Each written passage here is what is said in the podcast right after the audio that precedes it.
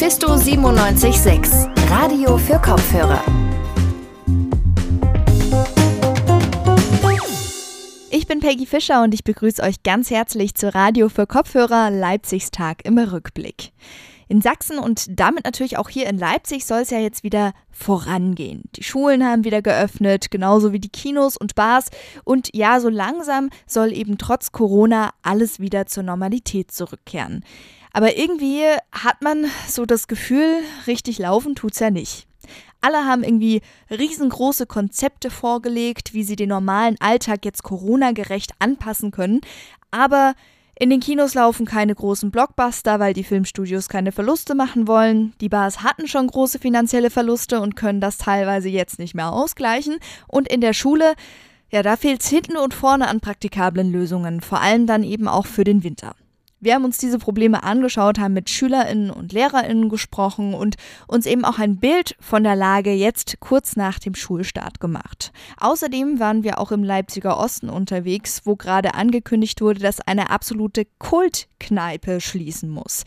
Ja, die Substanz im Träubchenweg, die gibt's ab dem 29. September leider nicht mehr und auch das haben wir uns genauer angeschaut. Play it one, Sam. For all time's sake. You must remember this. A kiss is just a kiss. A sigh is just a sigh.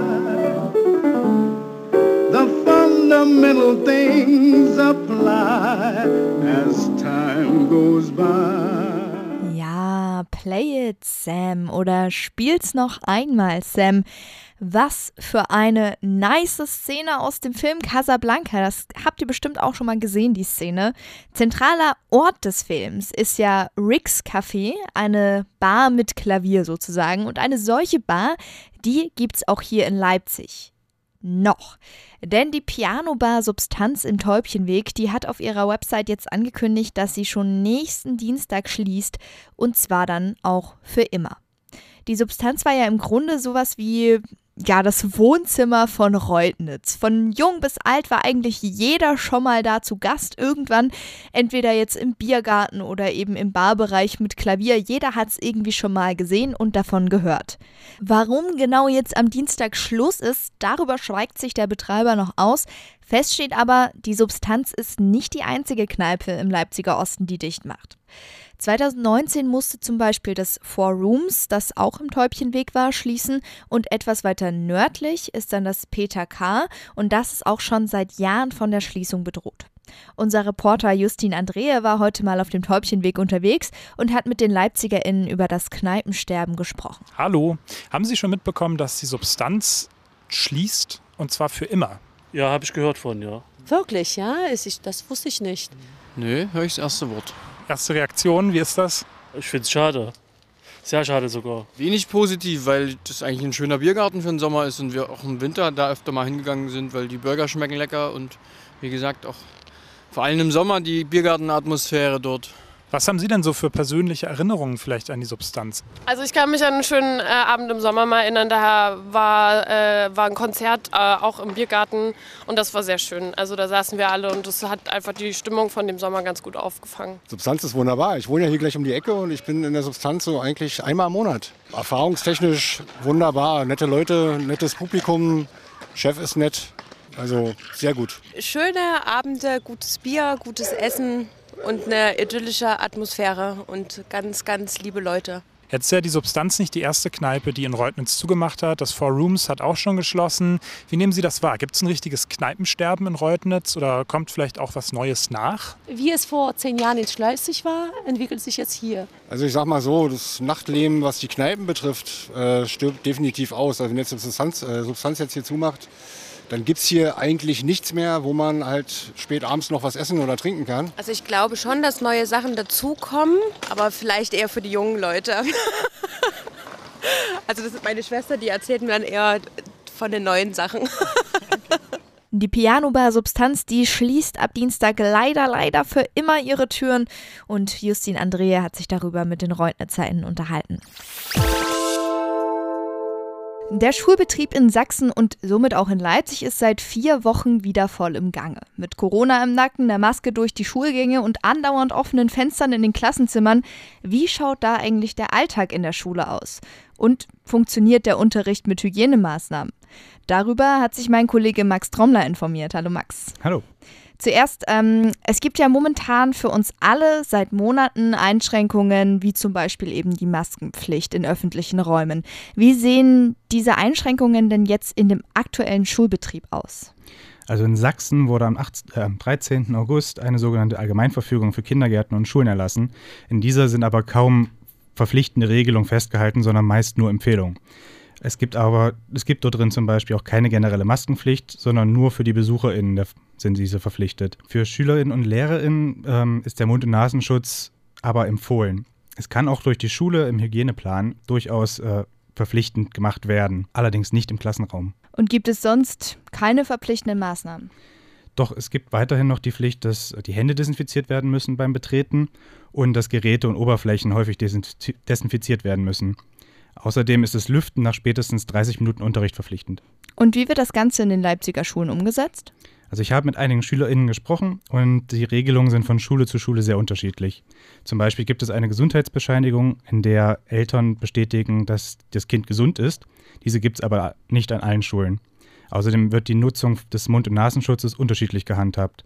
Manchmal ist es nur auf dem Schulgelände, manchmal im Gebäude, aber manchmal ist es eben auch generell außerhalb des Klassenzimmers. Und die Pflicht, einen Mund- und Nasenschutz in der Klasse zu tragen, gibt es nicht. Aber es darf den SchülerInnen auch nicht verboten werden. Okay, das klingt alles super verwirrend, ehrlich gesagt. Ähm, aber führt denn das Weglassen von Mund- und Nasenschutz zum Beispiel nicht dazu, dass die Pandemie jetzt in Vergessenheit gerät, sag ich mal? Das kann durchaus passieren, meint zumindest Professor Uwe Liebert, das ist der Institutsleiter der Virologie des Universitätsklinikums. Äh, er hat in einem Interview Ende August, also kurz vor Schulbeginn, mit der Schülerzeitung Drei Etagen Leben des Robert-Schumann-Gymnasiums gesprochen. Dort sagt er, dass es nach wie vor noch keine Normalität gibt und das Weglassen von sonst gültigen Maßnahmen durchaus diesen Eindruck erwecken könnte. Und was sind so die Eindrücke der SchülerInnen dazu? Ähm, die sind genauso unterschiedlich wie die Aufteilung der Maßnahmen in den Schulen. Die Schülerin Ruth Prager aus der 12. Klasse der Henriette Goldschmidt-Schule findet zum Beispiel, es ist manchmal schwierig, so zu beobachten, wer trägt jetzt eine Maske, aus welchem Grund, wann müssen wir eigentlich wirklich eine Maske tragen, wann ist es jetzt. Ich glaube, da ist auch viel Unsicherheit innerhalb der Klasse und der Schule, auch zwischen den Lehrern, wie man jetzt es um, zu, umzusetzen hat. Der Redakteur der Schülerzeitung Drei Etagen Leben, Sebastian Schneider, sieht die Maßnahmen sogar noch etwas kritischer. Sebastian geht mit unguten Gefühlen in die Schule und seiner Meinung nach ist zu wenig, wird zu wenig für den Schutz der LehrerInnen und der SchülerInnen getan. Er nennt dabei unter anderem das, die nicht vorhandene Pflicht des Mund- und Nasenschutzes im Klassenraum. Das war also die Schülerseite. Was sagen denn die LehrerInnen bzw. die Schulen an sich dazu? Ich habe ein Gespräch mit Herrn Fabian Wolf vom Gymnasium Markranstädt geführt. Er ist außerdem auch Vorsitzender des Bezirksvorstandes der Gewerkschaft Erziehung und Wissenschaft. Herr Wolf gab mir die Auskunft, dass an seiner Schule ähm, vor allem beim Ankunft, bei der Ankunft in der Schule die Hände desinfiziert werden müssen und dass es eine generelle Maskenpflicht außerhalb des Klassenraums gibt.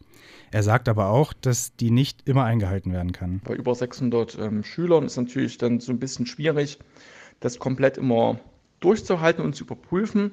Zumal natürlich die ähm, Kinder auch mal was essen müssen. Und wenn man was isst, hat man keine Maske auf, logischerweise. Was in der Praxis dazu führt, dass natürlich dann sehr lange äh, gegessen wird, weil man unterhält sich natürlich mit den anderen Kindern irgendwie besser und sinnvoller ohne so eine Maske. Trotzdem sieht Herr Wolf die getroffenen Maßnahmen als ausreichend und gut an. Aber er sieht auch die Mehrbelastungen durch die verstärkte Aufsicht für die Lehrerinnen in den Pausen. Was passiert denn, wenn trotz dieser Maßnahmen jetzt eine Infektion festgestellt werden würde? Dazu konnte Herr Wolf sogar was sagen, denn sie haben momentan einen aktuellen Fall in der 12. Klasse am Markranstädter Gymnasium. Äh, in diesem Fall sind alle ZwölfklässlerInnen ähm, die und die dort unterrichtenden Lehrer und alle LehrerInnen, die über 30 sind, ähm, jetzt zu Hause, bis das Testergebnis da ist. Herr Wolf sagt aber auch, dass in seiner Schule zumindest äh, es auch sehr gute Konzepte gibt für den vorübergehendes Homeschooling und die Schule sehr gut auf Vor Online-Stunden vorbereitet ist. Der Schulalltag in Corona-Zeiten ist schwierig, aber man kriegt schon irgendwie hin. Das Fazit zu den ersten Schulwochen in der Corona-Pandemie von Max Trommler. Danke dir. Und damit ist unser kleiner, aber feiner Podcast auch schon wieder zu Ende. Schaltet gerne auch morgen wieder ein, wenn es dann hier eine neue Folge gibt. Und ich weiß, es ist eine lange Zeit bis dahin, aber wenn ihr die überbrücken wollt, habe ich die perfekten Sachen für euch, nämlich zum Beispiel unsere Website radiomephisto.de oder unsere zahlreichen Social Media Kanäle Facebook, Twitter, Instagram und YouTube. Vielen lieben Dank an alle, die an dieser Folge jetzt beteiligt waren. Mein Name ist Peggy Fischer und jetzt sage ich Tschö und bis bald. Mephisto 976, Radio für Kopfhörer.